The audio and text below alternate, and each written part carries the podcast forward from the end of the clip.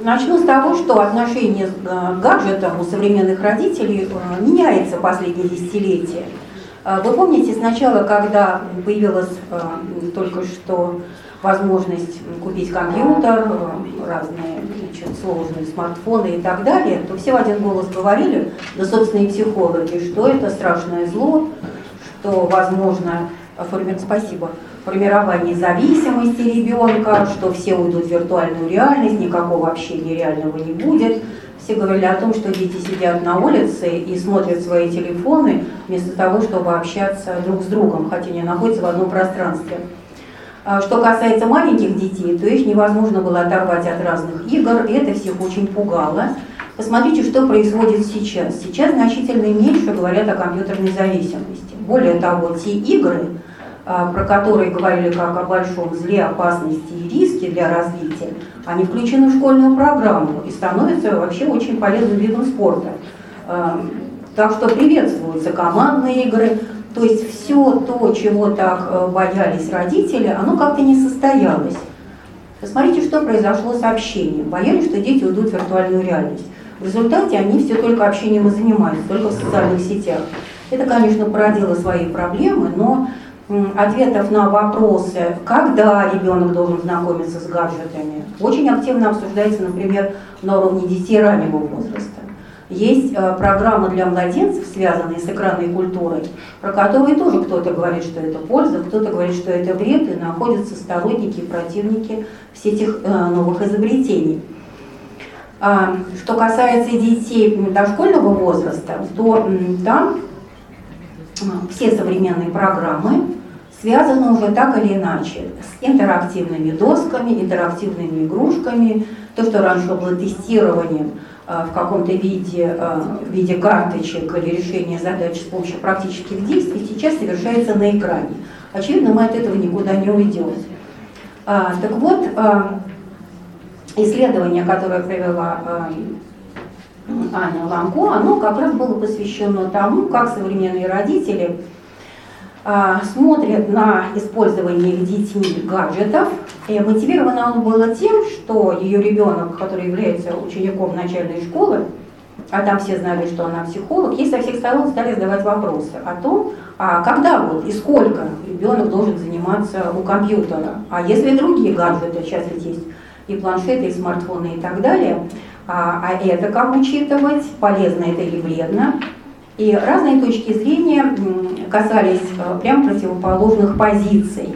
Если сейчас ребенок не познакомится с гаджетами, что он будет делать во взрослом возрасте? Он будет отставать, потому что у всех эти гаджеты а, нам нужен, э, в общем, какой-то реалистичный старт для развития ребенка. И, конечно, мы будем покупать гаджеты все более новых модификаций. Другая позиция, ни в коем случае запретить все гаджеты. Ссылаются на замечательных наших э, ну, вот, профессионалов в этой области,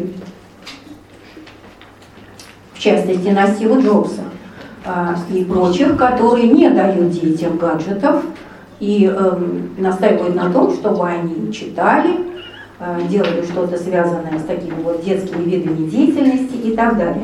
Общество в растерянности. Попробуйте найти какой-то отчетливый ответ на вопрос, сколько должен ребенок проводить за э, компьютером, за телевизором. Есть очень разные точки зрения. А, наверное, от этого мы не уйдем, поэтому использование гаджетов очень хорошо выявлено на подростковом возрасте и в частности связи с а, особенностями э, детско-родительских отношений. Что касается младшего школьного возраста, вот младшей школы, то здесь не очень понятно. Даже непонятно, а что они больше всего любят делать со своими гаджетами. Они что, играют, общаются, слушают музыку или учатся. Вы помните, что компьютеры появились так же, как другие гаджеты, в основном на Западе, как средство обучения. В нашей стране это не очень привелось. Мониторинг вот состояния дел здесь, мне кажется, очень полезен. Иногда кажется, да, что эта тема, в общем-то, исследуется, но точки зрения меняются, меняется культурная ситуация. Фактически меняется социокультурная ситуация развития детей. В частности, обусловленные тем, как их родители относятся к гаджетам, вливаются ли они в эту новую культуру, сопровождают ли они детей, руководят или препятствуют. Потому что мы можем встретиться, например, с такими проблеме, которую обсуждают уже психотерапевты и консультанты. Ретивый папа отнял у ребенка компьютер, и тот готов был выброситься в окно. Потому что компьютер для него это часть вообще схемы тела. Это орган. Попробуйте его отобрать. Множество исследований, касающихся а, отношения подростков и младших детей к телефонам, к любимым гаджетам, компьютерам, вообще к общению в сети, вот целое направление рассматривает, как подростки до 2-3 часов ночи общаются в сети. Это становится предметом исследований зарубежной психологии, вот эта проблема сна подростка, а, связана а, не с тем, как у него отнять этот гаджет и заставить его спать, а тем, как все-таки заботиться о его здоровье в этих новых условиях, не прибегая к, вообще говоря, к травматизации да, своих детей. А, это локальное исследование, о котором хочу рассказать, оно касалось вот, поиска ответа на вопросы, что делать с подростками. Родители говорят, что все-таки даже младших школьников не оторвать от их планшетов и смартфонов. И это вот зависимость от гаджетов, которая уже нас поглотила, и мы находимся внутри нее. Или это какая-то новая реальность, которой надо приспосабливаться, отслеживать риски и искать способы, возможно, компенсации, сопровождения э, или какие-то противовесы. И каков вклад семьи в чрезмерное использование гаджетов ребенком? Вот эти вот вопросы, которые были заданы, они оказались, в общем-то, не такими страшными, как они звучат. И картина, а, к нашему удивлению, получилась достаточно благополучной. Так, характеристика выборки была не очень большая. 27 э, человек детей, младшие школьники от 7 до 9 лет, то есть это первые классы, и их матери. Те, кто согласился принять участие э, в исследовании, в общем, отнеслись к этому очень они были, проявили заинтересованность и отнеслись ответственно, заполнили авторские анкеты, которые были разработаны, и что позволило собрать материал большой. Значит, э, что использовалось? Тест-опросник степени увлеченности младших подростков компьютерными играми, модифицированные под гаджеты, взаимодействие родитель-ребенок, методика Марковской – для родителей. И были разработаны два авторских интервью для детей и для их родителей. Что показали результаты исследований? Значит, они показали, что а, увлеченность гаджетами, в общем-то, редко когда находится на уровне зависимости. А, вот эмоциональная зависимость от гаджетов у большинства детей была на среднем уровне или так называемый естественный уровень независимости. Что плохо у младших школьников, так это самоконтроль, им трудно от гаджетов оторваться. Но это э, самостоятельная локальная проблема их саморегуляции, касающаяся вот их возрастных особенностей. Ищут ли они специально гаджеты, чтобы вот, э, заниматься ими, хватаются ли они за них, как только приходят домой, этого тоже нет, вырослись на среднем уровне. Что удивительно, они считают, что родители достаточно лояльно относятся к тому, как они э, занимаются с компьютерами, телефонами, гаджетами и всем прочим. А, получилось, что большинство детей имеют гаджеты дома и в качестве желанного подарка тоже хотели бы, чтобы они были. Однако, когда им предлагали незаконченные предложения, когда у меня есть свободное время, то я, э, если мне э, скучно, то я, они никогда не называли гаджеты.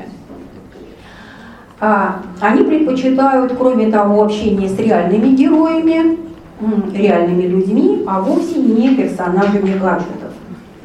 Что касается а, вот данных по опроснику Марковской, то здесь мы получили, как всегда, такие расплывчатые данные с не очень высоким принятием нашими мамами детей и достаточно средней а, вот этой близостью с ними. Был проведен корреляционный анализ, который позволил выявить определенные закономерности и были получены следующие выводы. Подтверждена связь типа воспитания зависимости от гаджетов. Что было выявлено? Что чем строже и требовательнее родители, тем ниже самоконтроль по отношению к гаджетам у детей. Это означает, что такие способы воспитания, как отниму, уберу, спрячу, ты не получишь, или использование этого в виде наказания, а, они не срабатывают, не увеличивают уровень самоконтроля у детей и, в общем-то, оказываются бесполезными. Подтвердился и то, что было показано в дисфункциональных семьях на подростках э, в различных исследованиях, что уровень эмоционального принятия ребенка в семье а, чем он ниже, тем выше уровень его влечения гаджетами. В тех случаях, когда нам показывали в свое время такие жестокие кадры, ребенок э, живет в семье с бабушкой и мамой, где мама постоянно на работе, у нее нет возможности заниматься ребенком, а бабушка э, недостаточно э, интересно для того, чтобы с ней общаться ребенку, и он целыми днями сидит в компьютере, а когда его попробовали оторвать, он устроил страшную истерику, и э, родители пришли к выводу, что гаджет чрезвычайно вреден и может привести к серьезным болезням.